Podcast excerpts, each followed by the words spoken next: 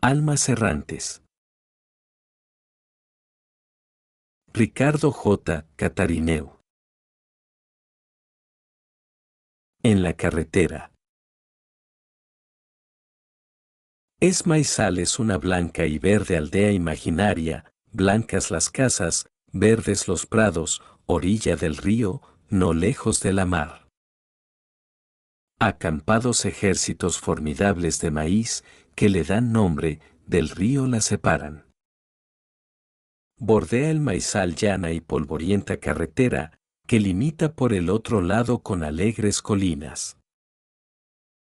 Aquí y allá, en llano o monte, alzanse dispersas muchas casitas albaz y relucientes como la nieve al sol. No pocas de ellas son elegantes hotelitos, rodeados de frondosa huerta o florido jardín, resguardados por verjas de hierro pintado de colores chillones. A la entrada del poblado, y enclavado en el camino, se ve un edificio que, si en la parte alta aspira pomposamente a ser fonda, en la planta baja no quiere ser taberna, sin conseguir ninguna de ambas inofensivas pretensiones. Frente por frente a este hospedaje modesto y limpio, una parra sirve de toldo a la mesa de piedra, en torno de la cual hay siempre rústicos bancos y, en estos sentados, rústicos ociosos murmuradores. Como la murmuración no basta a llenar por completo los días de sol, con ella alterna el juego, y para mayor variedad, el tute se hermana con el monte, otras de la reñida baraja, triunfa el pacífico dominó. La gallarda moza, más que tabernera y menos que fondista, suelta de andares, rubicunda de rostro, apretada de carnes, viene o va, conforme la llaman o despiden los jugadores, trayendo o llevando las cartas y fichas, el vaso de cerveza, la copa de licor. De esta suerte, al vicioso ningún incentivo le falta, una deleitosa bebida, una partida animada y una buena moza, vino, juego y mujer, las tres cosas tiene. La muchacha, para desesperación de sus admiradores, es implacablemente honrada, y así el recreo no pasa de los ojos. El más inocente requiebro lo tomaría como un agravio. Amparo grita algún jugador o mirón del juego. Amparo entonces acude y sirve diligentemente cuanto se le pida de su taberna excesiva o de su fonda deficiente. Amparo. Ha gritado don Venancio, y Amparo ha acudido. Cerveza. Añade el buen indiano, y la tabernera se la trae. Ya hizo usted una de las suyas. Exclama entonces el compañero de juego del fastuoso don Venancio. En cuanto pide de beber, se le va el santo al cielo. Por mirar lo que no le importa, agrega zumbonamente un tercer jugador, señalando con un guiño del ojo derecho el desabrochado corpiño de la graciosa y fresca hospedera. Pues hoy no pasó por aquí nada que le distraiga, replica la buena moza, pronta al quite. Mucho decir es, interrumpe don Venancio exhalando un suspiro. Un jugador, juego. Un mirón, amparo se refiere a la costurerita. Don Venancio, ¿a quién? ¿A Magdalena? No hay nada, les juro a ustedes que no hay nada. Otro jugador, que atiende poco al juego, a quien aludía Amparo era a la viuda. Don Venancio, hombre, le digo a usted. ¿Y que la viudita es de primera? Murmura, después de larga reflexión, otro del apiñado grupo. Me parece a mí que el tal mayordomo. Añade picaresco cierto viejecillo, aparentemente mudo hasta entonces. La insinuación es acogida con significativas sonrisas, aun con marcados murmullos de asentimiento.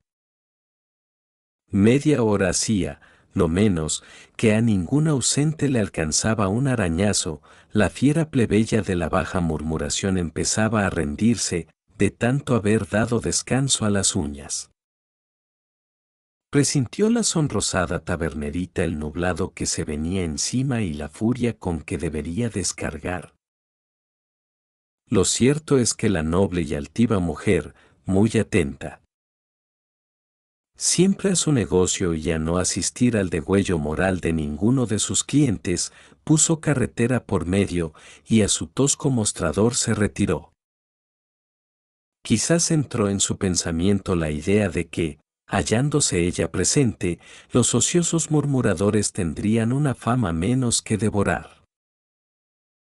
Amparo no les miraba, sin embargo, con malos ojos, ni les guardaba rencor en nombre de su sexo, frecuentemente por ellos escarnecido e insultado.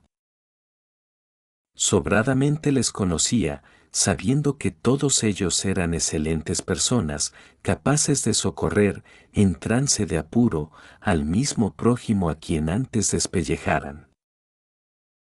Hubiérasele dado a cada uno de ellos obligación, que le ocupara durante las horas enervantes del calor, y de sus bocazas charlatanas no saliera entonces la menor alusión mordaz, ni asomaran siquiera a su mente los malos pensamientos pero aquella tertulia de la carretera formaban la holgazanes forzosos, ya cincuentones que regresaran del largo viaje a América enriquecidos para un mediano pasar, ya estudiantes en vacaciones, ora obreros sin trabajo, ora señoritingos sin voluntad de trabajar.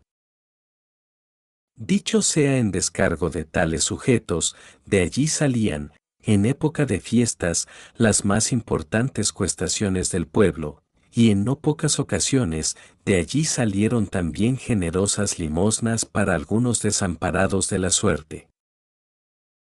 En todo caso, el cognac y la cerveza cotidianamente corrían de lo lindo, las barajas cotizábanse en lo doble de su valor, todo lo cual inclinaba a la tabernerita a mirarles con piadosos ojos, no dando a los murmuradores otro castigo que el de sus breves ausencias cada vez que el río de la murmuración experimentaba alguna fuerte crecida. Y a fe que hizo bien en ausentarse ahora.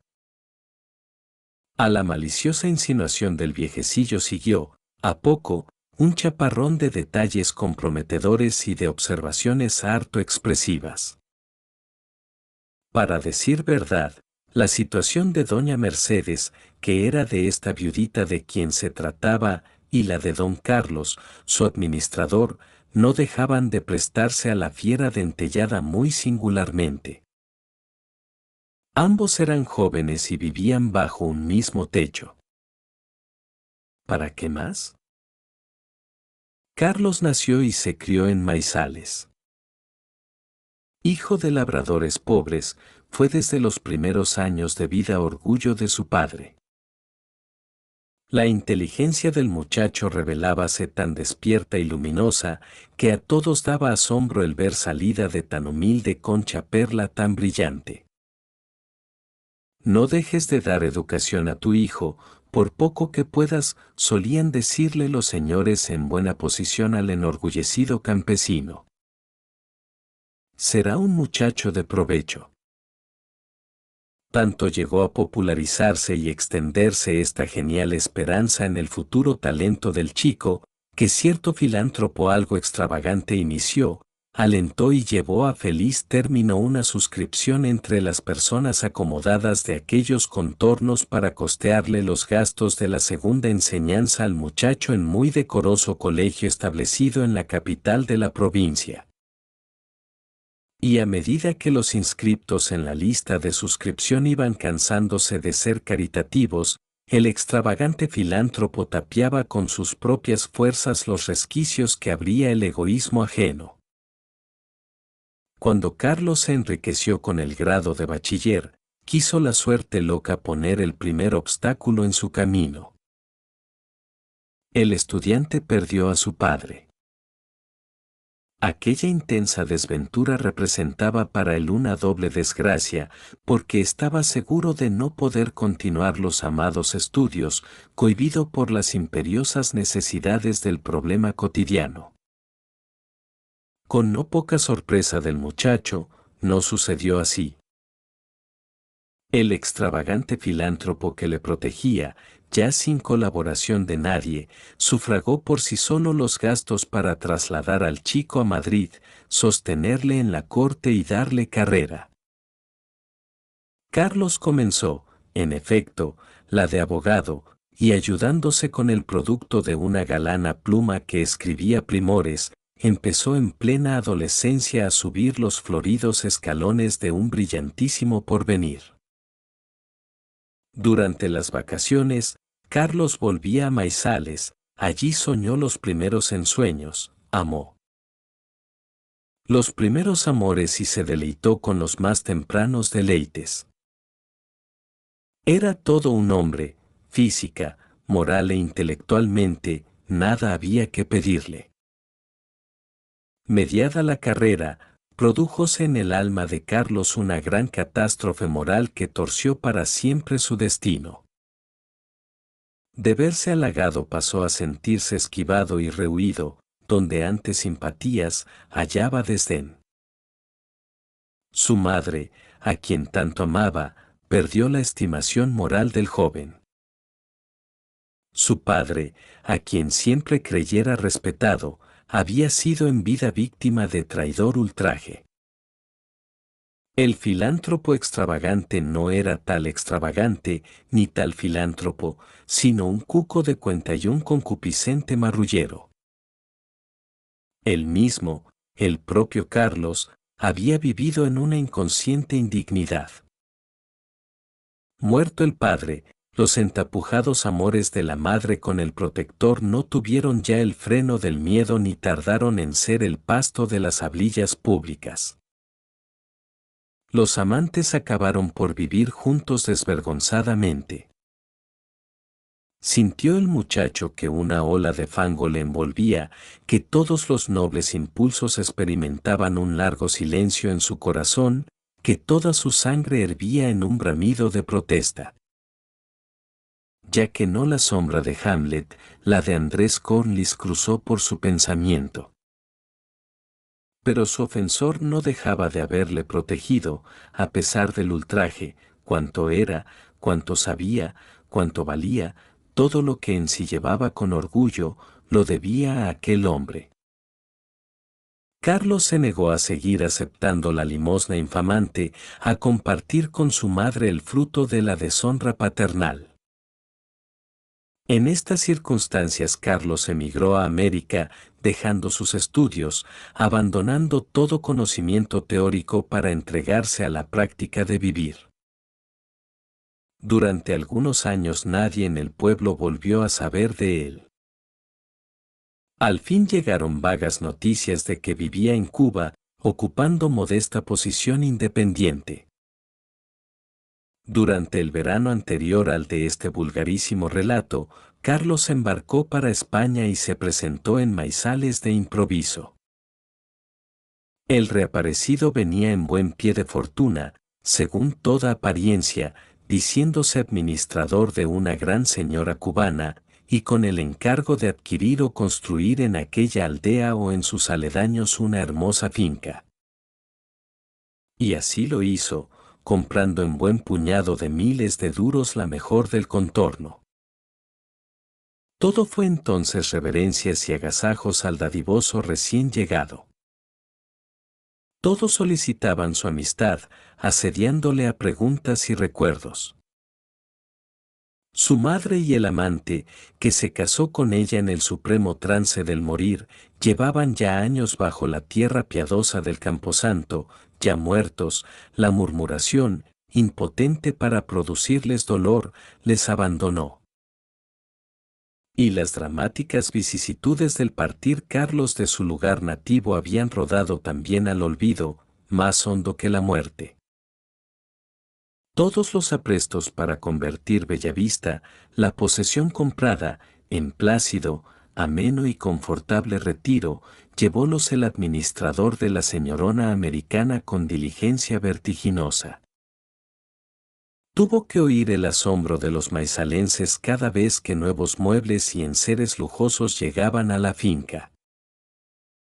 Ya ultimados los preparativos, Carlos reembarcó, despedido con ostentosas y unánimes simpatías, dejando de su paso una huella de suave afecto, una estela de apacible luz.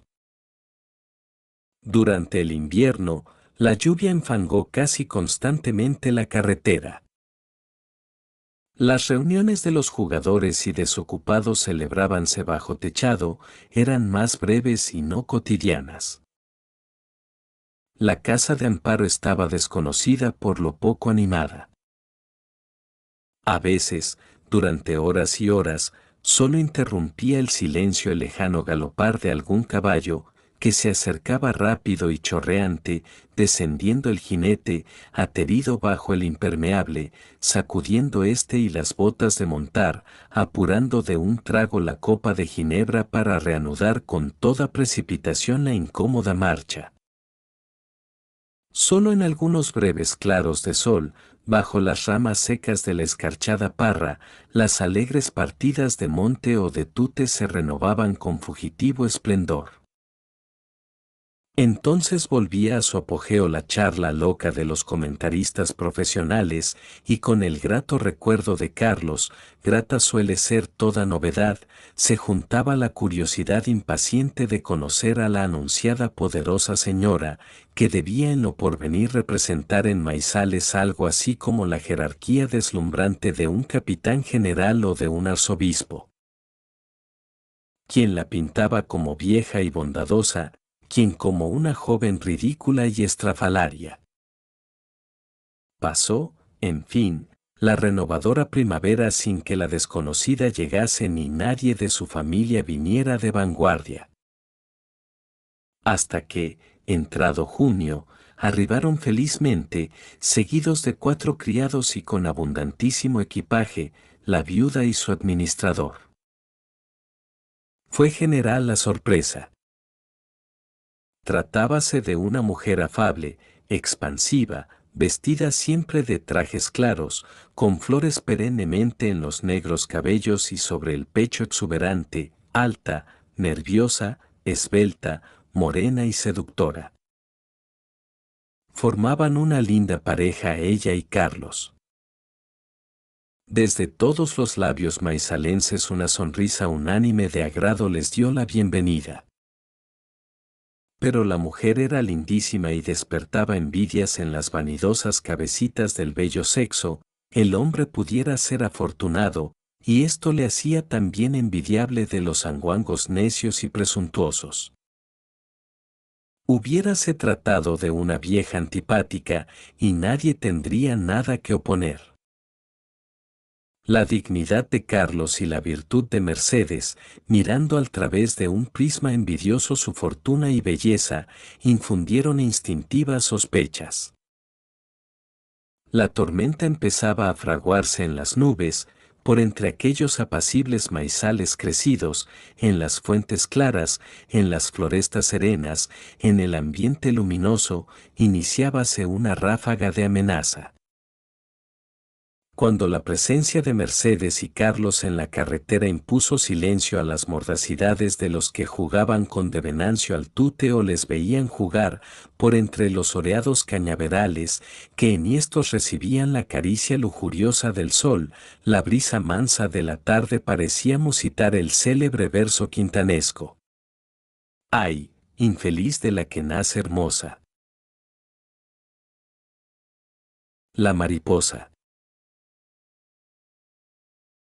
En la taberna reinaba aquella noche grande algazara, porque estaba en el uso de la palabra el manco, en el uso de la palabra y en el abuso de la bebida, según costumbre. El auditorio aumentaba rápidamente, cuantos entraban a echar una copa quedábanse allí estacionados, suspensos de la labia del embriagado orador. Y las carcajadas generales eran tanto más de notar, cuanto que el excelente borrachín nada decía que fuera ingenioso o regocijado. Sarta de disparates sin gracia y sin intención eran sus discursos. En aquel momento el manco, saltando de la elocuencia heroica al blando lirismo, invocaba el dulce nombre de su hija.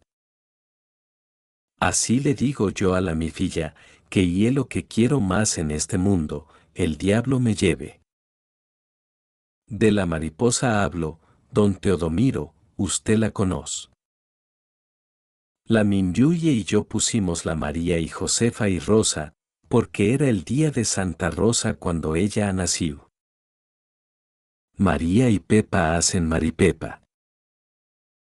Maripepa y Rosa, mariposa. Y como advirtiera la sorpresa de los oyentes, añadía sentenciosamente el manco. Y he una abreviatura. Usted bien lo sabe, don Teodomiro, lo que va la mi rapacina. Y he una perlina mismamente. Y tan modosina, tan guapina como hiela mi neña. Yo, casarla, casarela a la mi mariposa, porque ese y el destino de la myuye y la ley de Dios. Pero tiene que ser un príncipe ruso del celeste imperio el que me la pida. Y he una glorina, don Teodomiro. Lo que ella fai, lo que ella sabe, lo que ella trabaja, la bendita.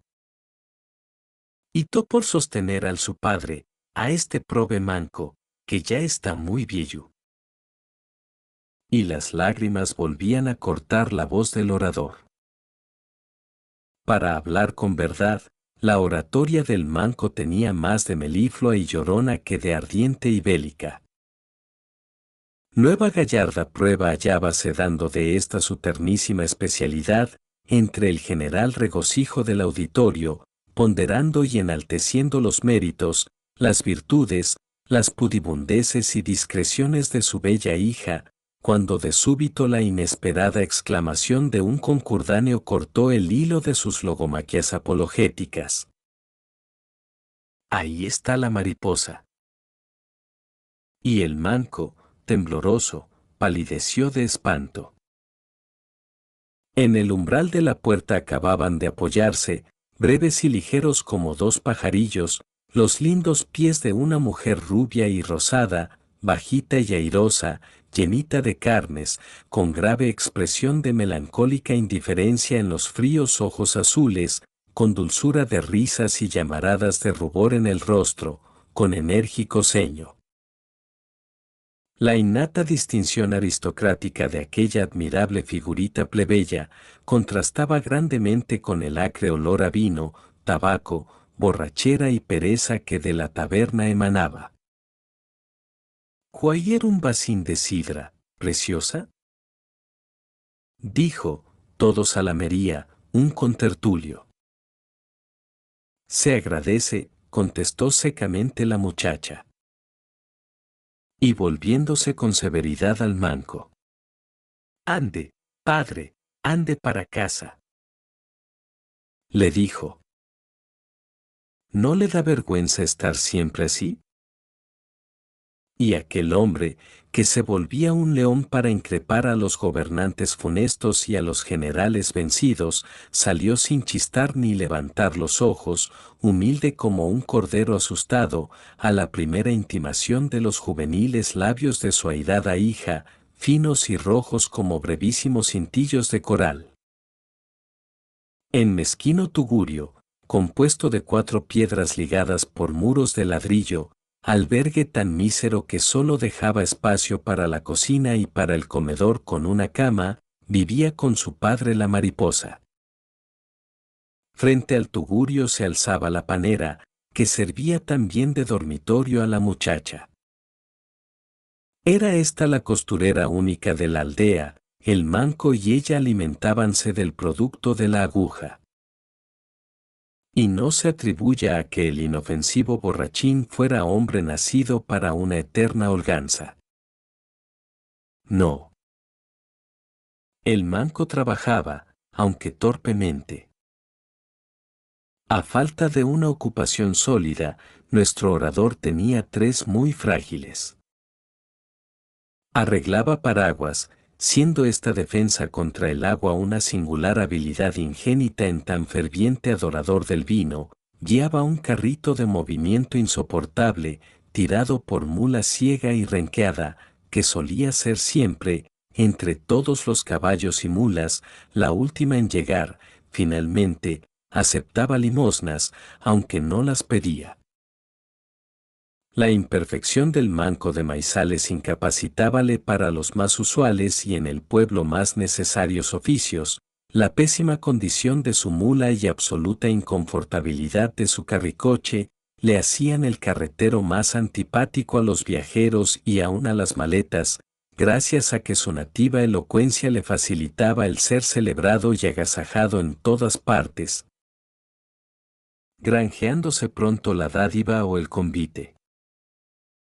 Andaría entonces la mariposa alrededor de los 26 años y no se le recordaba ningún novio, aunque recibía frecuentemente en sus altares ofrendas de ramilletes de adoradores. Si hemos de llamar las cosas por su realidad, resignémonos a confesar que Mariposa era coqueta y que sus vuelos de flor en flor justificaron el raro nombre con que la confirmó su padre. Durante el verano anterior, Mariposa estuvo, sin embargo, a pique de formalizarse y casarse. Hacía dos años, entonces, de que un acaudalado industrial, residente en México y deseoso de retirarse a su país, pidió informes acerca de las jóvenes maizalenses en estado de merecer, coincidiendo todas las referencias en que la más gentil, la más apetecible, la de mejores partes y prendas, era la hija del manco. El mexicano, amigo íntimo del mejor orador de maizales desde los imborrables años de la niñez, pidió al manco el retrato de su hija y formuló solemnemente, después de recibirlo, la petición de mano, invitando a la mariposa y al paragüero para trasladarse a la patria de Moctezuma, así lo decía el manco, con objeto de que se celebrara la boda. La mariposa levantó un muro de hielo contra los seniles ardores del mexicano enriquecido, pero las súplicas del manco fueron tales y con tanta insistencia propaló el fausto acontecimiento en sus discursos, que la muchacha llegó a temer el ridículo si no cedía y acabó por dar su asentimiento. A México se trasladaron, pues, la mariposa y el elocuente autor de sus días. El viaje fue un duelo continuado para el presunto suegro. La niña sentía constantemente la imperiosísima necesidad de llorar, y mil veces llegó el manco a desistir de su proyecto, rogando otras mil al capitán del transatlántico que diera la vuelta y les reintegrara sin pérdida de tiempo a Maizales. Y entre las lagrimitas incesantes de su hija y el inmenso abismo de agua del mar, al pobre manco se le aguaba todo el vino antes de llegarle al gaznate, y él, tan permanecía perennemente mudo, como un buen diputado de la mayoría. No fue, sin embargo, el calamitoso viaje lo peor, sino la llegada. El mexicano recibió a sus huéspedes con todas las melifluidades y prodigalidades posibles, pero verle la muchacha y atragantársele fue todo uno. No puedo, padre, no puedo gemía la mariposa. El ricacho, que alentaba la esperanza de rejuvenecerse besando una boca de rosas y de risas, retrocedió hosco y molesto ante tales aspavientos, suspiros y lamentaciones. Así fracasó aquel concertado matrimonio, quedándose en México el anciano novio enfurecido, que reclamaba a voz en cuello la devolución del dinero gastado en el viaje. Y así regresaron a Maizales, desolado el manco, virgen la mariposa. Fue entonces durante la ausencia del orador maizalense y de su hija, cuando Carlos llegó solo a la aldea, compró la finca de Bellavista para Mercedes y tornó a embarcar. La subida del precio en la oferta no tardó en acrecentar la demanda.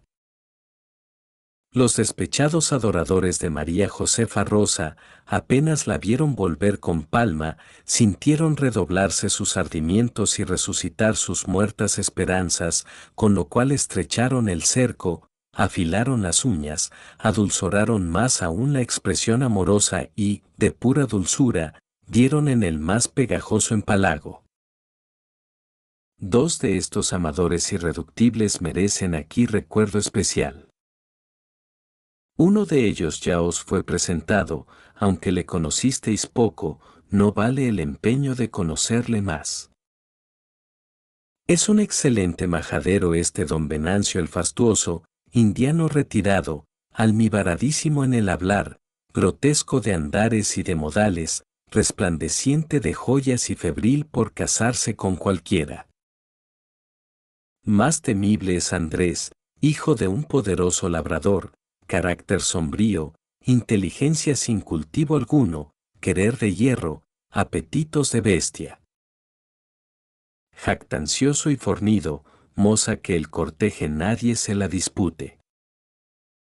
Habituado a los amores fáciles, el primer amor difícil le enciende el sentido y le centuplica la voluntad.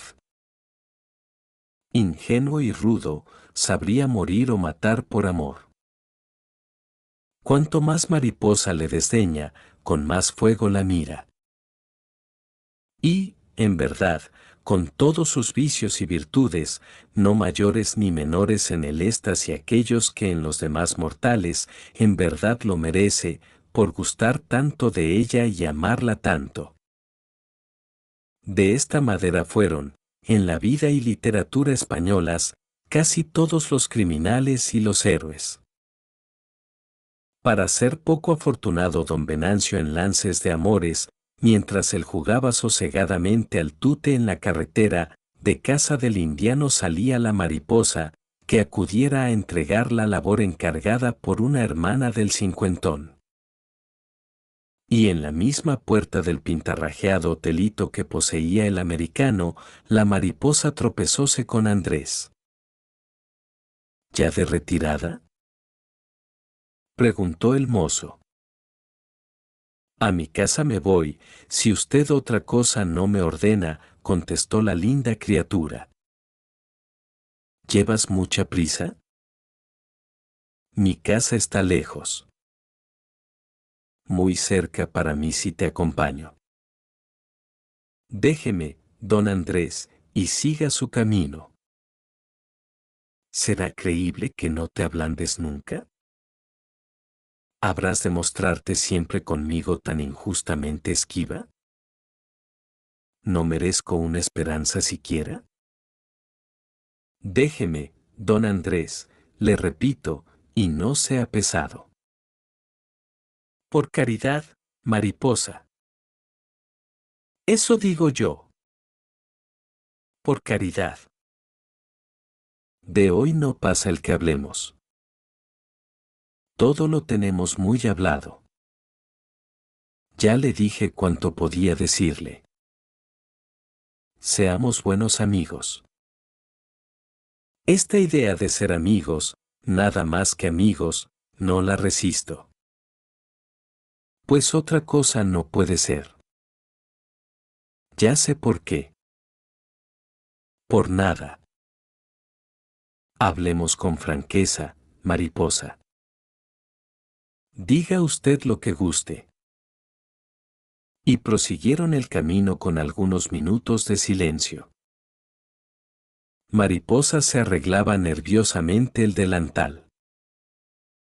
Andrés mordía con rabia el tallo de una flor.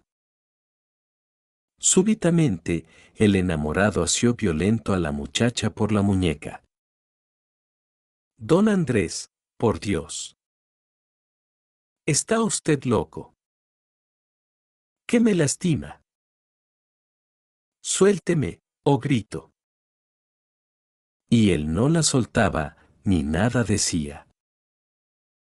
Cuando ella le miraba aterrorizada y sin amor, desació al fin el joven la anhelada mano, y pasando de la exaltación iracunda a un gran abatimiento de tristeza, dijo con dolorido acento. Mariposa, tú quieres a otro. Le juro que no. Pero no tengo para qué darle explicaciones. Mariposa, acabas de mentir. Tú quieres a otro. La joven volvió a negar con un gesto altivo. Mariposa. Lo sé. Tú sueñas con Carlos y él te desprecia. La linda cabecita rubia irguióse airadamente. Bien, ¿y qué? Aunque así fuera. Dijo la hermosa. ¿Y no sabes que ese hombre no es solo el administrador de la americana, es también su querido? No. Murmuró María Josefa, trémula la voz. Sí replicó firme y convencido el enamorado. Yo te daré la prueba. Entonces lo creeré. Nueva pausa larga. Andrés seguía mordiendo la flor. Y ahora que ya lo sabe usted, añadió altanera la chica, espero que me dejará vivir tranquila y no será tan cobarde que divulgue el secreto. Siquiera para vengarte de él, debería ser mía. Oiga usted bien, don Andrés, lo que voy a decirle. Yo tenía esa sospecha, pero la rechazaba como un mal pensamiento mío. Algo me hacía presentir que no había de faltar una persona a quien oírselo. Dios mío. Al que me diera la noticia, cuánto le odiaría yo. Y es usted quien acaba de dármela. Pruebas, quiero pruebas. Y si ello es verdad, tomaré su consejo y sabré vengarme. ¿Con quién?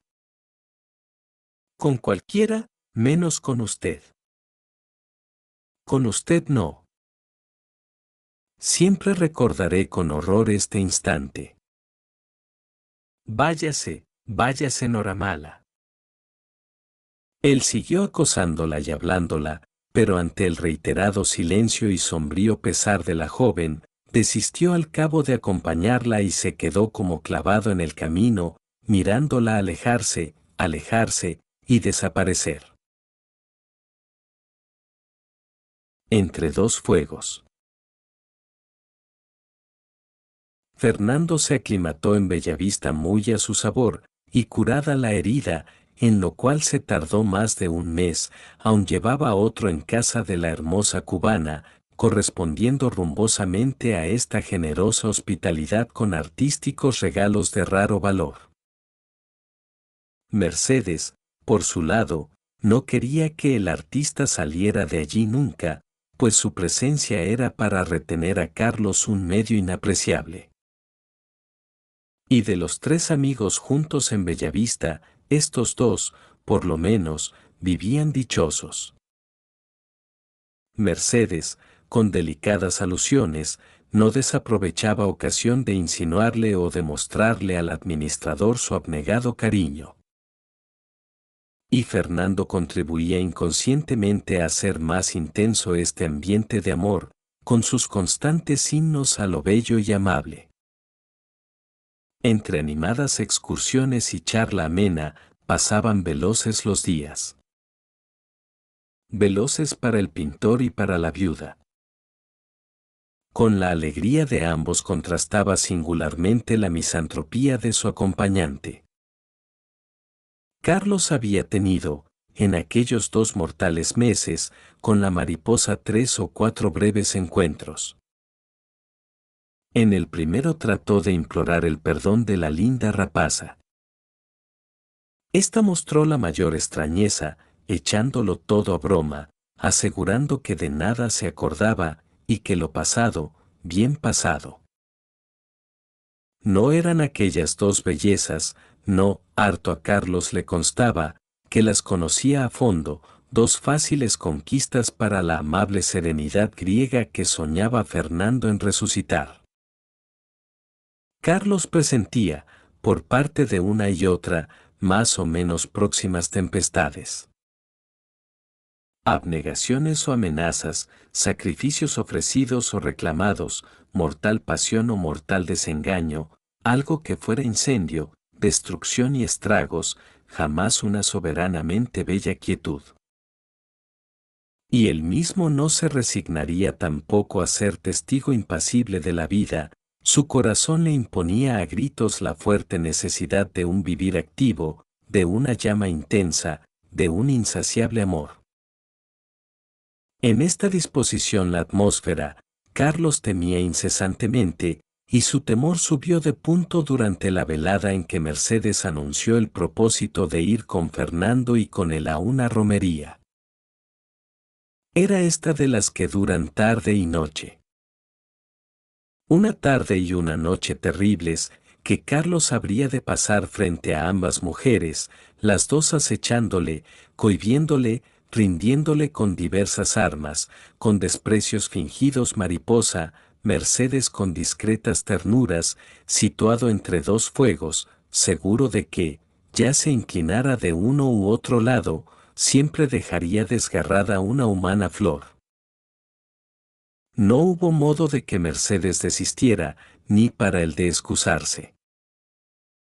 Aquella mujer, aparte de ser su protectora y poder darle órdenes, era como niña mimada invencible capricho que tuviera, nunca encontraba razón de no satisfacerlo. Para mayor desconsuelo, no contó esta vez Carlos con el apoyo de su amigo. La temida fecha llegó. Era un día espléndido de fiesta y de luz sin compartir el bullicioso júbilo de Mercedes y de Fernando, les acompañó Carlos a la romería, como la víctima se encamina al suplicio. Doquiera deteníanse o cruzábanse con amantes parejas o con grupos ruidosos de retozonas y alegres rapazas. Ya distraía su atención la pregonera de avellanas, ya el gaitero anticipando generosas melodías. El sol, bendito sol de Asturias, que alumbra y no quema, doraba pomaradas y maizales, bruñía el camino. En el complicado laberinto de vericuetos, regatos, cerrillos y praderas, todo era canciones, risas, cuchicheos y amores, galas de la tierra y del corazón. La romería. El escenario de esta romería formaban no una plazoleta y dos amplios prados, casi en la cima de la montaña. En uno de estos pradales alzábase en la linde menguado caserío, del cual descollaba, por lo gigantesco y bizarro, el pardo caserón de los Peñalbas, de vieja piedra sucia, de rotos balcones anchurosos, de rojo portalón claveteado, de borroso grande escudo señorial. En el palacete del Peñalba reinante estaban invitados aquella noche a sentarse a la mesa, entre otros quince o veinte comensales relativamente empingorotados, Mercedes y sus dos amigos. En la plazoleta, junto a la ermita, alrededor de la cual cubrían zarzas y rosas silvestres las losas sepulcrales, erguíase la casa del capellán, donde por la tarde hubo la anual comilona para todos los curas de la parroquia, con la consabida dorada carne asada, las mejores truchas del narcea y el más exquisito jamón de cangas, sin olvidar el clásico arroz con leche regado todo ello con sidra fuerte y vino de candamo. Desde los primeros repiqueteos de las campanas empezaron los vendedores a fijar sus blancas mesas de pino sobre la hierba, apoyando en las lanzas de los carros ociosos las pellejas de vino y esparciendo en torno el abigarrado tenderete de botellas de cerveza, cestas de variados hojaldres, jarras blancas o azules.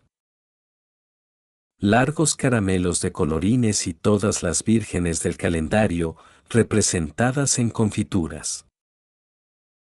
Ningún americano del contorno, con sus cadenas o sortijas más relucientes, ninguna señoritinga pudorosa, ningún mozo aldeano, todos en atavío de fiesta, ninguna moza, con los trapitos de cristianar realzando su gentileza y garbo, faltó a la misa. Mientras duró esta, gaiteros y tamborileros ensayaban sus más escogidas tocatas peregrinamente. El sermón fue largo, o lo pareció, después la comida de los curas señaló el único acontecimiento mientras la fuerza del calor apretaba.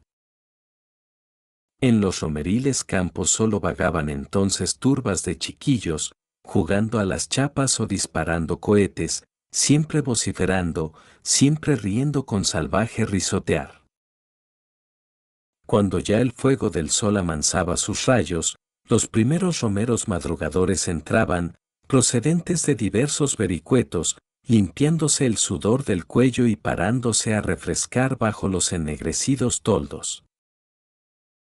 El ruidoso estallido de los relampagueantes cohetes, el dulce siseo de la gaita, el grave bozarrón del tambor, los pregones dangosos de las avellaneras, los carros desuncidos, los puestos rebosantes, los vasos de cerveza en alto, el run de las conversaciones, las atropelladas risas y atropellantes carreras de los chicuelos, preludiaban fiesta. En el contiguo castañar algunos grupos merendaban, resaltando las blancas servilletas como manchas de nieve entre la verde hierba deslumbrante de la campiña húmeda. Al asomar las primeras caras bonitas, el resplandor, que hasta entonces venía del sol, pareció venir de ellas, y de los resplandecientes ojos de las rapazas partió la señal de sensual alegría. Dos o tres parejas de mozas bien plantadas, aproximándose como involuntariamente a un gaitero, improvisaron la giraldilla, a partir de entonces, la doble hilera humana fue alargándose rápidamente, ensanchándose el círculo de los mirones curiosos, difundiéndose la animación hasta hacerse ya tan grande el número de bailarines y de sus embebecidos contempladores. Que muchos se trasladaron al segundo prado, donde algunas escasas parejas dieron origen a otras dos progresivas filas de hombres y, mujeres embriagados en el bailoteo. Cada vez eran en ellas más sueltos, más voluptuosos los movimientos, más copioso el sudor resbalando por la encendida mejilla, más dulces y sugestivas las miradas. En ambos prados el rebaño humano bebía, bailaba, giraba, cantaba, daba voces. Gritos de vendedores, sones de gaita, risas, chicoleos, iniciaciones de borrachera y preparativos de amores poblaban el ambiente. Cuando la luz del sol era mortecina, el rumor excesivo, general la distracción, mozas y mozos improvisaban, fuera de las catedrales de la giraldilla, otras capillitas de baile agarrao, a los acordes de algún entrometido e invasor organillo ambulante. Y como si la luz del sol fuera una barrera separadora, a medida que ella se distanciaba de los campos iban estrechándose cada vez más los contactos entre ambos sexos, hasta el punto de que, apenas insinuado el anochecer, las dos sombras de cada pareja bailarina proyectaban el suelo una sombra sola, compacta y ondulante. En aquellos instantes de lánguido misterio crepuscular llegaban Carlos, Fernando y Mercedes a la romería. Admiraron el agreste paisaje, el cuadro romeril, estrecharon manos amigas, saludaron a las señoritas peripuestas, visitaron los puestos, recorrieron los grupos. El manco, ante el habitual numeroso auditorio, en los albores de una embriaguez elocuentísima, acompañado siempre de su inseparable don Teodomiro, lloraba una nueva elegía por la pérdida de nuestro glorioso imperio colonial. A don Venancio, en otro tabernáculo volante, el deleitoso vaso de sangría no le impedía saludar con almibarados tiernos ojos a la esbelta cubana. La mariposa, con los suyos hermosos, perennemente azules y fríos, no disfrazaba el enojo ante la declaración número mil del violento Andrés, indesahuciable por lo testarudo. Cerca de esta pareja habíase detenido la viuda con los dos gallardos acompañantes, cuando acertó a llegar, como vanguardia de sus selectos invitados, el noble señor de Peñalba, quien rápido se dirigió a Mercedes para estrechar en su vasta manaza de campesino voluntario las ajasminadas manitas de la graciosa americana, mientras la decía. Tanto bueno a honrar mi casa. Venga usted, señora, venga usted a endulzar con sus trinos de ruiseñor la cueva de este viejo lobo. En el campo, como en el campo. Me han contado que es todo un palacio su casa de usted. Grandota, pero nada más. Y en esto el señor de Peñalba afirmaba la verdad. Aunque hombre culto, prefería ya la naturaleza a los libros. Todo en su vasto hogar tenía sabor agreste. Ningún refinamiento, nada de lujo, nada de muelle regalada blandura. Todo era tosco, enorme y recio. Solamente los cazadores o labradores hallarían algo interesante allí. Así debió de sospecharlo el pintor, quien apenas presentado a aquel cacique sin cacicato se apresuró a enunciar. Vaya usted, Mercedes. Luego iremos a recogerla Carlos y yo. Estos bailes agarraos me interesan mucho. Yo creí que solamente el desnudo entraba en sus dominios o puso picaresca la grácil viuda. Estos bailes no son el desnudo precisamente, repuso el pintor, pero poco les falta. Con tales razones, amén de los obligados cumplimientos, la dulce cubana, dando el brazo al señor de Peñalba, con pintoresco séquito dirigióse a visitar el destartalado caserón, dejando al artista con el administrador, cercanos a la plática de Andrés con su bello tormento. ¿Y nunca llegará a conmoverte esta constante e inmensa llama de mi pecho? ¿Nunca te merecerá una limosna de esperanza? Preguntaba, como siempre, el desesperado Andrés. La mariposa miró de soslayo a su antiguo novio, replicando después al actual pretendiente con forzada sonrisa, que a éste le pareció un rayo de sol en plena noche. ¿Quién sabe? ¿Quién sabe? La esperanza es flor que nunca se deshoja, y tanto va el cántaro a la fuente. ¿Cuándo? ¿Cuándo? Repetía anhelosamente el terco enamorado. ¿Quién sabe? ¿Quién sabe? Canturreaba coqueta la risueña rapaza. Vámonos de aquí, Fernando, propuso Carlos agitadamente. ¿Qué mosca te ha picado? Interrogó el pintor, contrastando la ordinariez de esta pregunta con la distinción del preguntante. Ninguna, pero sigamos adelante. No vamos a estar aquí parados siempre.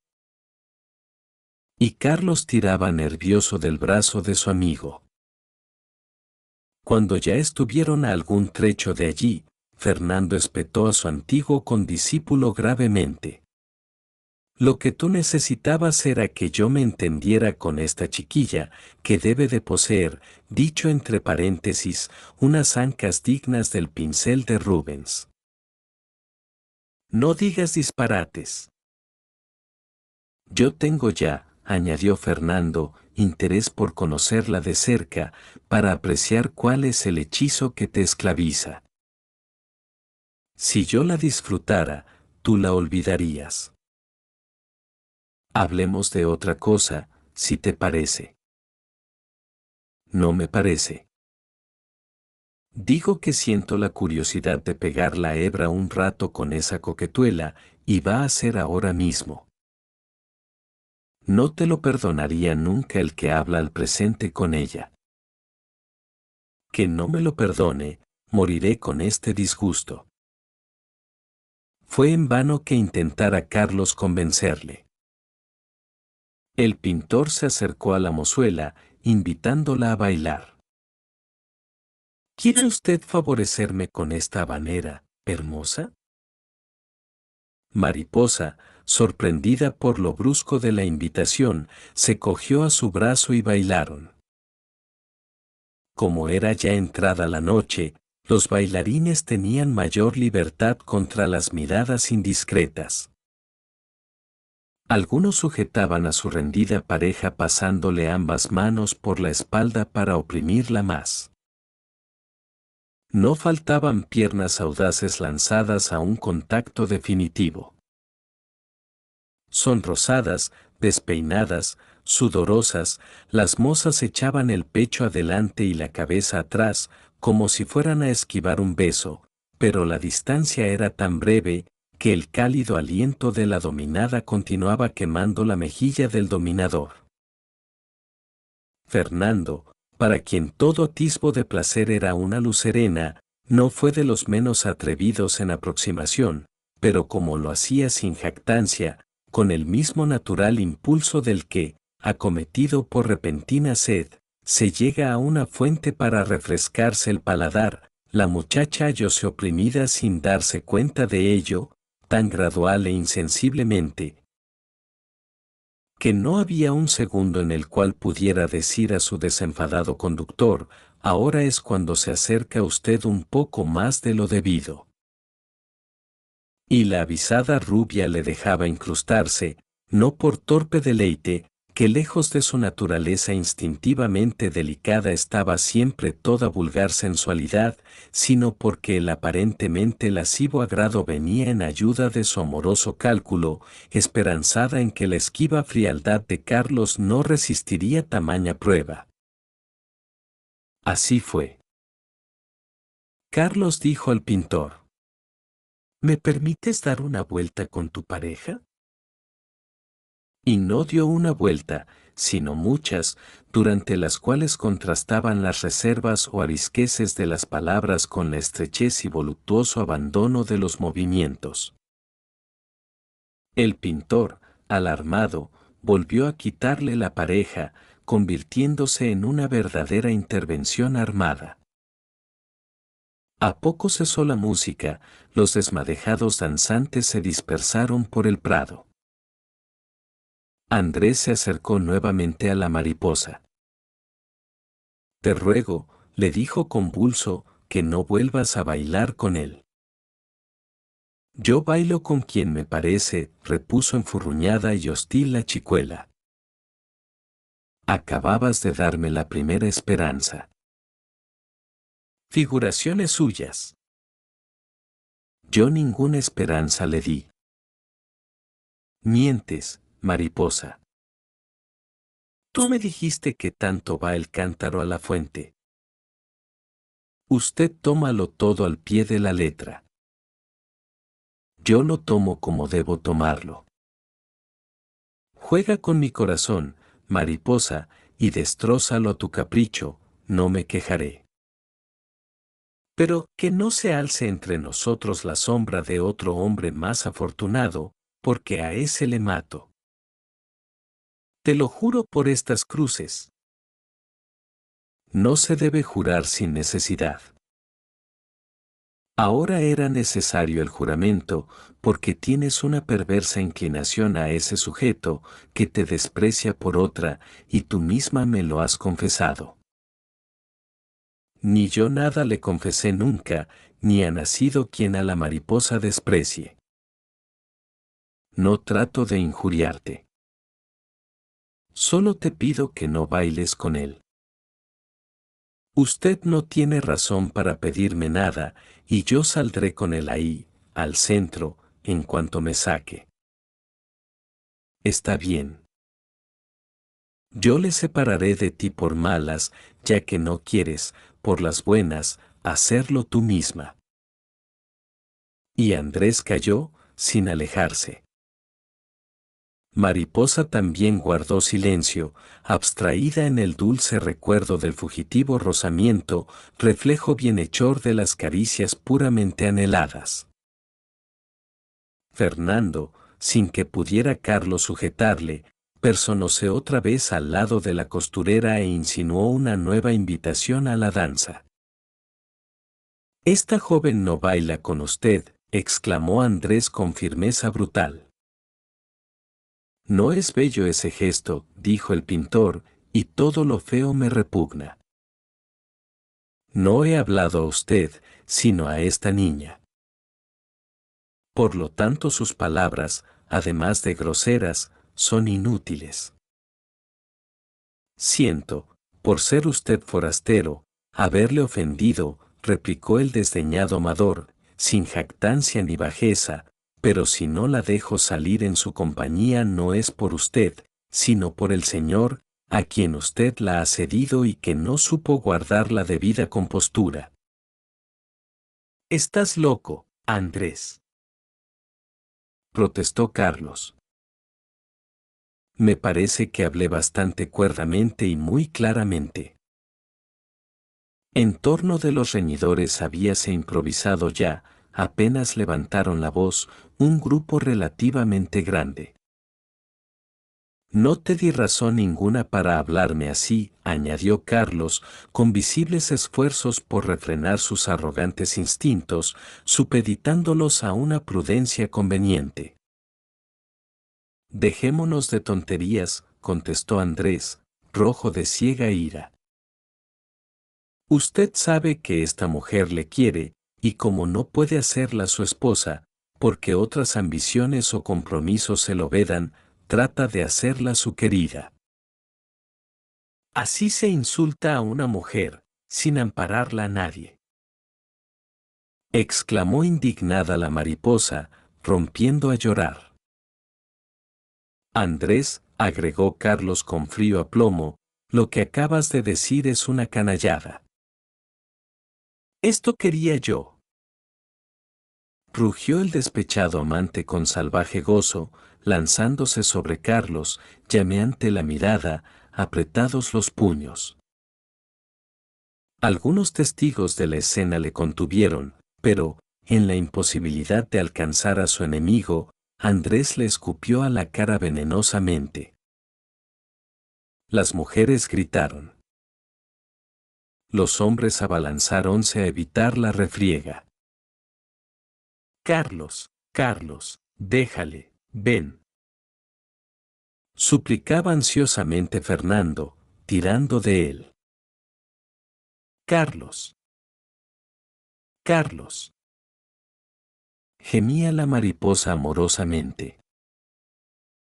Era ya tarde. El bastón del administrador había zumbado fuertemente en el aire, cayendo pesado, recio sobre la frente del adversario, que bañó la sangre en profuso chorro. Andrés, nublado por la sangrienta venda roja, echó la mano al cinto y empuñó el revólver. Sonó el tiro, milagrosamente sin herir a nadie. El asombro pánico de los romeros no es para detallado. Produjóse un estremecimiento general. Bastó un instante para trocar las galas festivas en horrores trágicos. Hubo, según el cliché periodístico, indispensable en este caso, sustos, carreras y desmayos. Muchos se refugiaron bajo las tiendas de campaña. Las mozas apretáronse contra sus cortejadores. Cesó la música, cesó el baile. Primero, fue unánime y temeroso el silencio. Después, los más valientes empezaron a prodigar consuelos o comunicar a los débiles la propia entereza. Alrededor de Carlos y Andrés, todo el grupo, con la excepción de cinco o seis amigos de ambos beligerantes, se evaporó en menos que se dice, quedando por completo libre de humanas formas aquel trecho de campo. Un disparo, aunque no produzca daño alguno, es siempre espantable. ¿Cuántos lo oyen, sienten que la muerte vuela en torno de ellos, azotándoles el rostro, golpeándoles el corazón con un negro aletazo? Nada más imponente que la brusca interrupción de una fiesta ante el zarpazo de un peligro. Cuando los ánimos empezaron a tranquilizarse, el general barullo de los comentarios fue ensordecedor. A unos más amigos de Andrés, los mismos que le registraron y desinfectaron la herida, que no era profunda ni grave, felizmente, no encontraban razones para defenderle. El postergado pretendiente de la mariposa había procedido con ligereza e insolencia, locamente, traidoramente.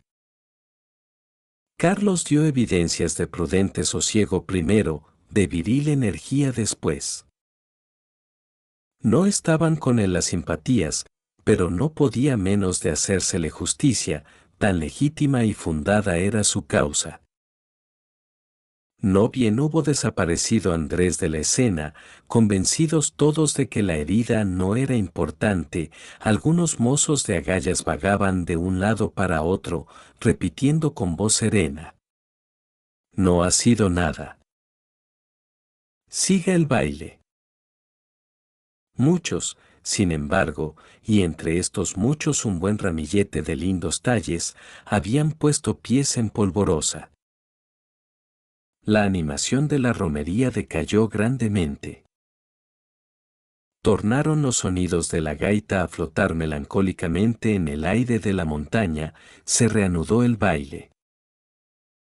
Carlos, a quien nadie volvió a molestar, ni se hubiera consentido que le molestara, se encaminó, con su amigo el pintor, al caserón de los Peñalbas, donde los curiosos, fingiendo amables solicitudes, le asediaron a indiscretas preguntas, rehuidas con discretas vaguedades.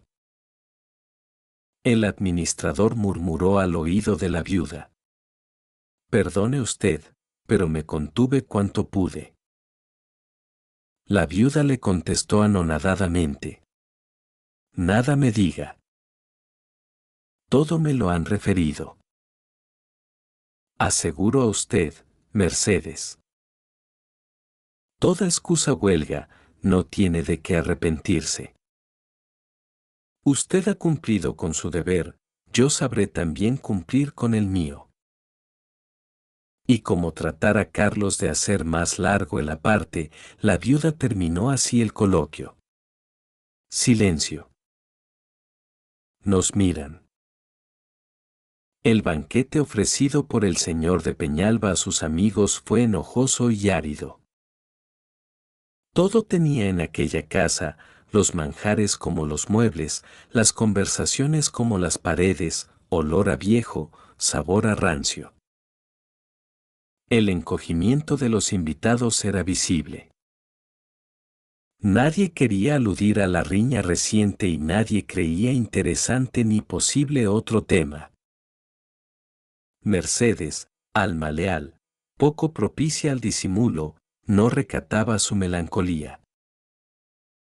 Fernando intentó reiteradamente dar calor de vida con sus alegres decires a aquella inercia espiritual del tieso Peñalba y de sus rígidos comensales, empeño inútil.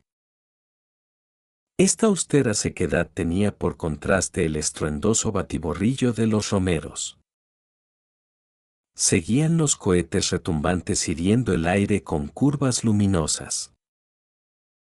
Tambor y gaita le saludaban batiendo y tarareando gentilmente. Llegaban al adusto comedor de los Peñalbas ecos estridentes de carcajadas, regocijadas voces de cantantes desafinadores, murmullo confuso de estrépito humano. Como en toda fiesta, los ricos tenían mucho que envidiar a los pobres. En los campestres conciliábulos llevaba la palma, como siempre, el escanciador afortunado del gran orador.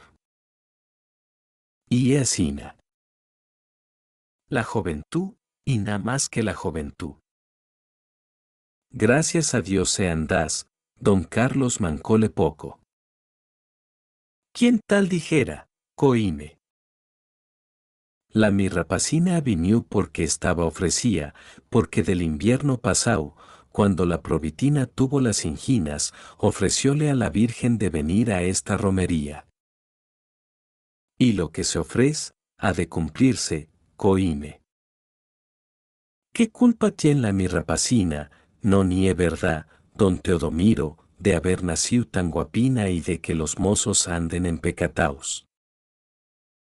Yo soy el Franco, don Teodomiro, si don Carlos me la pidiera por esposa o por cónyuge, yo dársela, mi alma, se la daba, porque ye un buen rapaz, coime, y los que murmuran son unos probetones y ambiones, víctimas de la barbarie y de la ignorancia de este país, donde solo se respeta a los jesuitas. Coime. A los jesuitas, que han sido los que trajeron la Inquisición y los que perdieron las colonias. ¿De qué os reís, pollines? El manco lo dice y el manco lo defiende.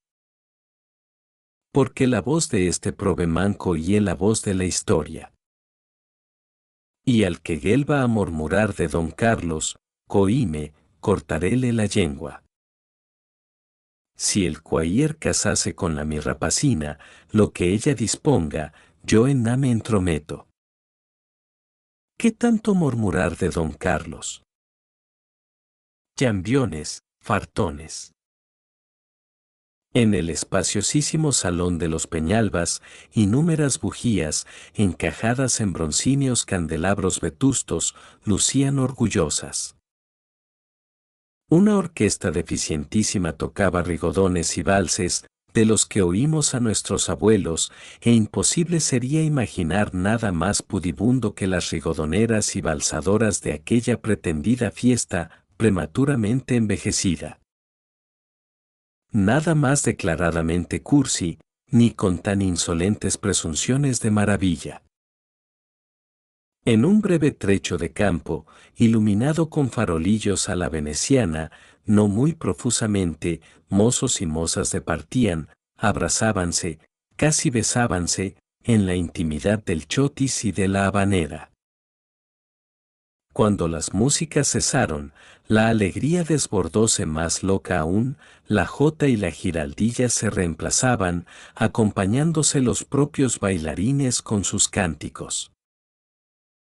Fernando y Carlos recorrieron errantes todos los corrillos, todos los rincones, ora buscando la luz y el ruido, ora la soledad, sin bailar otra vez.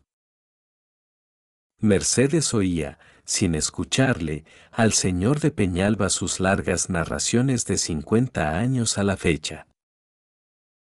Ya muy entrada la noche, llegada la hora en que los borrachos hacían intransitable el camino por doquiera, comenzó la general dispersión. Los grupos numerosos subdividiéronse en corrillos reducidísimos e insensiblemente retirábanse de estos poco a poco mozos y mozas, repartidos en amantes dúos. A la luz de la luna, que blanqueaba las copas de los castaños, ennegrecidos por la nocturnidad, y permitía divisar, lejos, muy lejos, la carretera como una cinta blanca, mientras se confundían más allá los montes y el río en una misma opaca mancha, las parejas empezaban a avanzar por los vericuetos montaraces, bajando la voz, amando la noche. tratando de esquivar los nacarados resplandores lunares, unidos cada hombre a cada mujer en una sola sombra, en un mismo amor. Avanzaban lentas las parejas, arrulladas por algún suave cantar lejano. La vi llorando y dije, ¿Por quién suspiras? Tengo mi amor ausente. Le estoy llorando la despedida. La despedida es corta, la ausencia es larga. Hasta siempre que quieras, bien de mi alma. La vi llorando. A Mercedes y sus dos amigos dio solemnes adioses en el pórtico de su palacete el noble señor de Peñalba. Con gran sorpresa de Carlos, allí esperaba la mariposa en unión de otras jóvenes de maizales. La viuda dijo, Deme usted el brazo, Fernando, que es largo y accidentado el regreso. Y usted, Carlos, ofrezca también el brazo a Mariposa, que la pobre no encuentra a su padre, ni su pareja. Así regresaron los cuatro. Mariposa y Carlos, ligados muy estrechamente por contactos frecuentes, por reproches inexcusables, por una íntima resurrección sabrosa del viejo amor lejano, Fernando y Mercedes, hablando poco, sumergidos en pensamientos tristes o cambiando entre sí observaciones sin interés. Qué grande melancolía venía de la luna. Con qué cerrado sueño dormían los campos. De risco en valle, de matorral en arroyuelo, Fernando sentía en su brazo el tembloroso de la viuda, temiendo a cada instante ver desmayar la voluntad de esta hermosa dama, herida en lo más recóndito, en lo más puro, y sin atreverse a mirar sus ojos, para que no le llamara indiscreto alguna lágrima. Carlos merecía ser disculpado. ¿Quién, siendo de carne, acompañaría durante dos horas de recogimiento a una mujer querida, aspirando su aliento, quemándose en el fulgor de sus ojos, oprimiendo su brazo, tropezando frecuentemente con ella, sin amarla y decírselo. En el silencio de la noche, Carlos y Mariposa, Fernando y Mercedes, al pasar por el borde de un cañaveral, sin que pudieran advertir sombra alguna en la honda espesura, se detuvieron un instante. Acababan de oír entre las cañas suspiros y besos. En otras circunstancias, esta casual sorpresa hubiérase prestado a sabrosos discursos. Ahora, ni el pintor siquiera, cantor eterno del amor libre, osó comentarla. Continuaron lentos, callados, conmovidos, por la abrupta senda. El aire frío y húmedo, precursor del amanecer, oreaba los campos, teñidos de gris. De la luna quedaba solo en el cielo una confusa bruma blanca. Leves franjas violadas tejían el despertar de la aurora. Al entrar los someros por la carretera, en el maizal vecino, ante el inmenso ejército de cañas de maíz, el incomparable patricio maizalense, nuestro amigo el manco, poseído de bélico ardor, gritaba con potente voz. Firmes, soldados. Y, como las cañas de maíz le desobedecieran, balanceadas por el viento, repetía estentóreo, mientras alternativamente sentíase caer o se incorporaba en fugitivo equilibrio. Firmes he dicho, coime. Cuando Mercedes entró en su dormitorio y abrió la ventana a los albores del día, aún llegaba resonante de la montaña el eco lejano del triste cantar. La vi llorando y dije, ¿Por quién suspiras? Vulgaridad. Oh, misterio. Tú eres el supremo encanto de la vida. Cuando manos traidoras tu velo descorren, contigo se derrumba el palacio de los ensueños.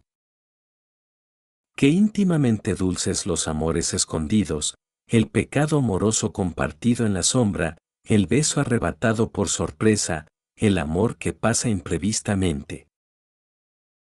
Qué voluptuosidad en las dudas e incertidumbres del corazón.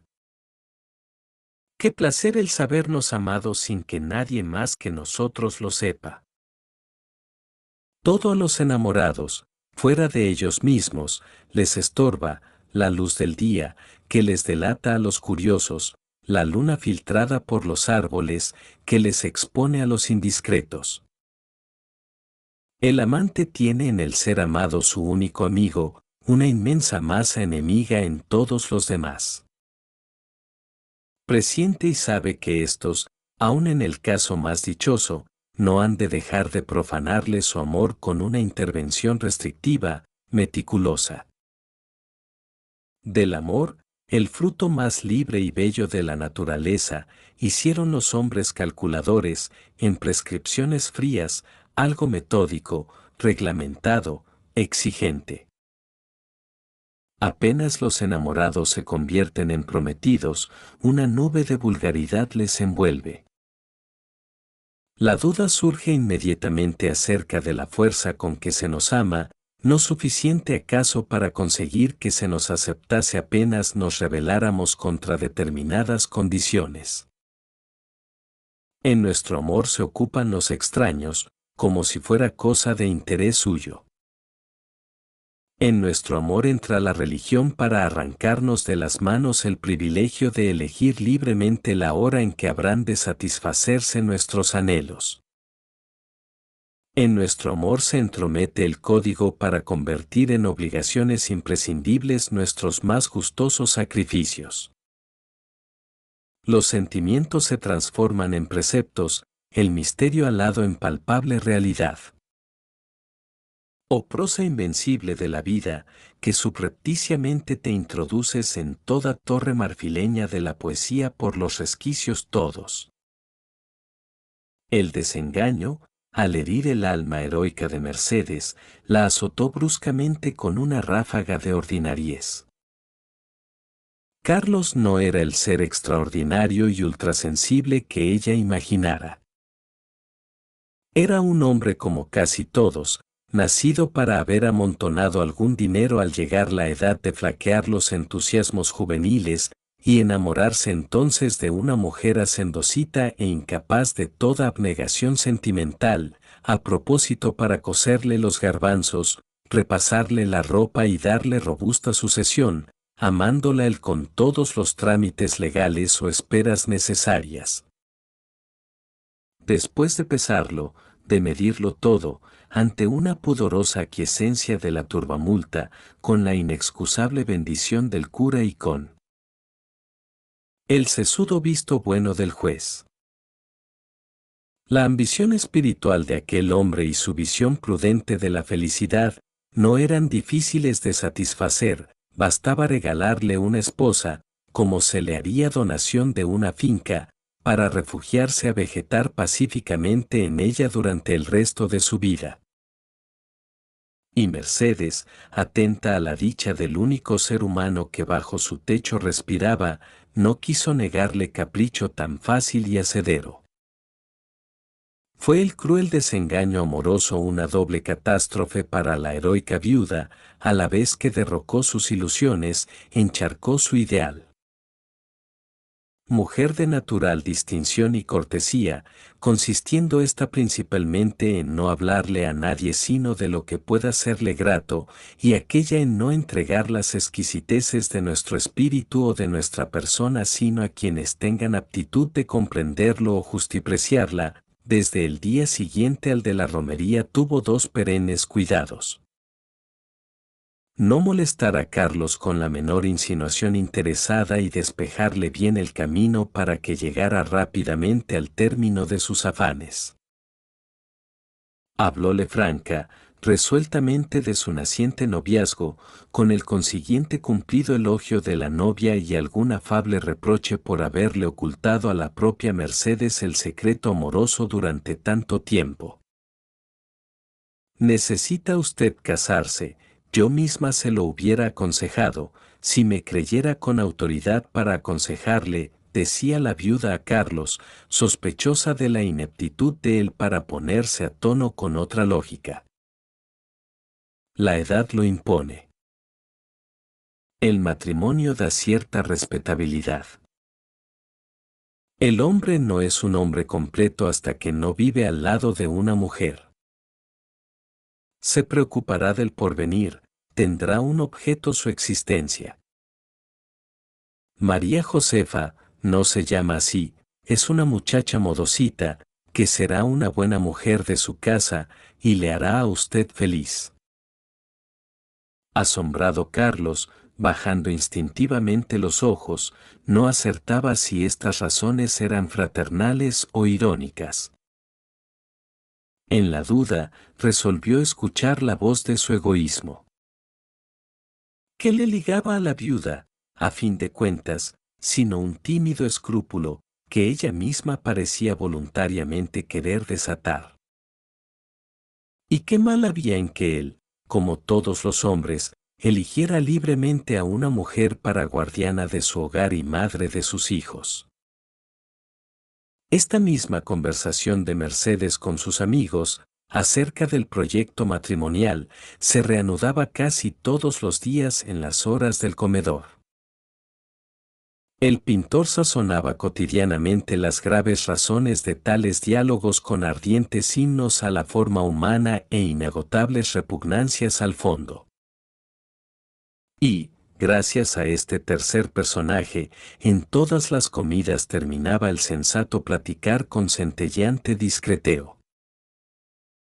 Sin embargo, una vez hubo que, habiendo sido Carlos el primero en levantarse y salir, el pintor, en un minuto de seriedad, dijo a la dama gravemente. No estamos tan distanciados como parece en nuestra concepción de la vida. Lo que yo solicito para la carne, usted lo pide para el espíritu. ¿Tiene usted de las almas la misma visión que yo de los cuerpos? Igual serena libertad que yo para estos, amaría usted para aquellas. Seríamos usted y yo respectivamente dichosos, si almas y cuerpos fueran desnudos. La amorosa víctima nada contestó. Abrió el balcón y miró hacia la carretera. Junto a la verja de Bellavista la mariposa hablaba con Carlos. Sería el mismo coloquio de todos los días, ya no de celos y de amores, sino de muebles y de proclamas monótono pasear por el camino, idas y venidas a la fuente en el dúo apacible del amor, que espera paciente y seguro el encarnamiento. Sálese del pórtico palaciego del amor para entrar por la portezuela casera del matrimonio. Mercedes abandonó el balcón y bajó a la huerta, más que herida, desencantada. Los propios temas de cada día devanaban, en efecto, los novios, la casita cercana a Bellavista, que Mercedes les compró, generosa, por regalo de boda, la amabilidad de aquella señora, que era la madrina insustituible, y a quien Mariposa, de odiarla como rival, pasó a amarla como bienhechora, don Venancio, que sería el padrino, por haber declarado con firmeza el pintor su aversión a apadrinar acto alguno sujeto a leyes y convenciones, la dulce paz del amor correspondido en manso hogar, la honrada complacencia de ver conseguido para siempre lo que tantas veces se desesperó de alcanzar nunca, el enojo de que tenga cada jornada tantas horas y no sea más breve, para mayor aproximación del codiciado nudo eviterno uno idéntico a otro, pasaron en tranquilo bienestar los días hasta llegar el del matrimonio, sin que aquel amor, tan tempestuoso antes de vivir y tan inagitable vivido, sirviera siquiera de murmuración a los jugadores de la taberna, porque desde el día en que el fastuoso don Venancio supo su feliz designación para acompañar a doña Mercedes en el padrinazgo de los novios, ni a su mejor amigo le hubiera consentido la más leve futeza que, de cerca o de lejos, pudiera molestar a la viuda. La ceremonia fue solemnísima, ni más ni menos solemne que todos los demás matrimonios pretéritos y futuros celebrados en Maizales, aunque, para fidelidad de la reseña, convenga añadir que algo le superó en rumbo y esplendor. Al salir los nuevos esposos de la iglesia, los invitados viéronse agradablemente sorprendidos con un día de campo. En la huerta de Bellavista sirviéronles los cuatro criados de la cubana un espléndido almuerzo campestre, al cual precedió la mayor animación y siguió delirante bailoteo de giraldillas y de valses al aire libre, a los acordes o desacordes de lisiada orquesta.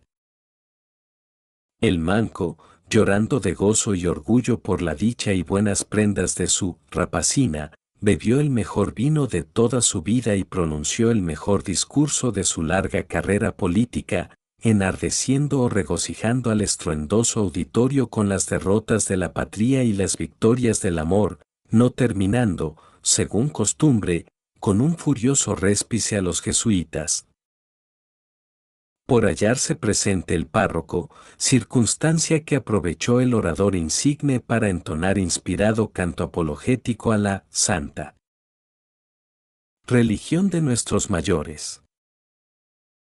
Don Teodomiro, con sonrisa benévola, no cesaba de asentir a estas peroratas y andaba don Venancio, a fuer de correcto padrino, pendiente incesantemente de la hermosa madrina, para servirla y agasajarla.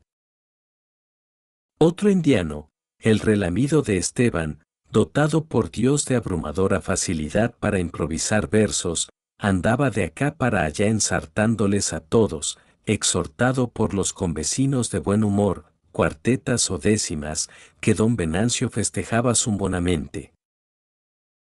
Y al caer la noche sobre las montañas y sobre el río, la neblina crepuscular dijérase que desprendía emanaciones de paz campestre, de poesía familiar, de amor sosegado, algo de repetición, de vulgaridad. En la carretera despidieron todos a la feliz pareja. Mercedes, dando el brazo al pintor, que debía partir de Maizales al siguiente día, subió lentamente por la alameda al jardín, a la casa. Aquella última comida, sin Carlos presente, fue triste. A poco determinada, el artista se puso en pie, y con efusiva cordialidad despidióse de la viuda cubana, dándole gracias reiteradas por todas sus inolvidables deferencias. ¿Se marcha usted decididamente, implacablemente? Preguntó la dama. Me voy, señora, porque así lo requieren las conveniencias de usted y la consecuencia con mis ideas. No comprendo, repuso ella débil. Me marcho para no enamorarme de usted, exclamó atropellado el pintor, cortándole la voz brusco sollozo.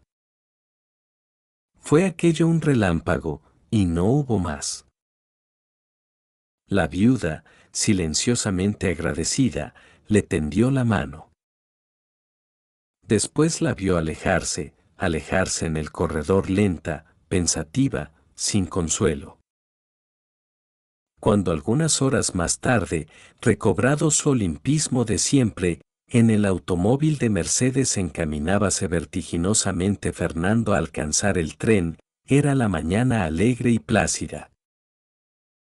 Ante la azul limpidez del cielo, ante la verde majestad de los campos, el viajero repelía, asqueado, las groserías de los hombres, las sangraduras del inquieto vivir. Si las pasiones no la alborotasen, monologaba el pintor, que eternamente bella mar sería la vida. Mientras las pasiones el mundo muevan, el arte, forzado a reflejarlas, será ordinario. Y las nubes de polvo de la carretera empañaban la diáfana serenidad del paisaje. Fin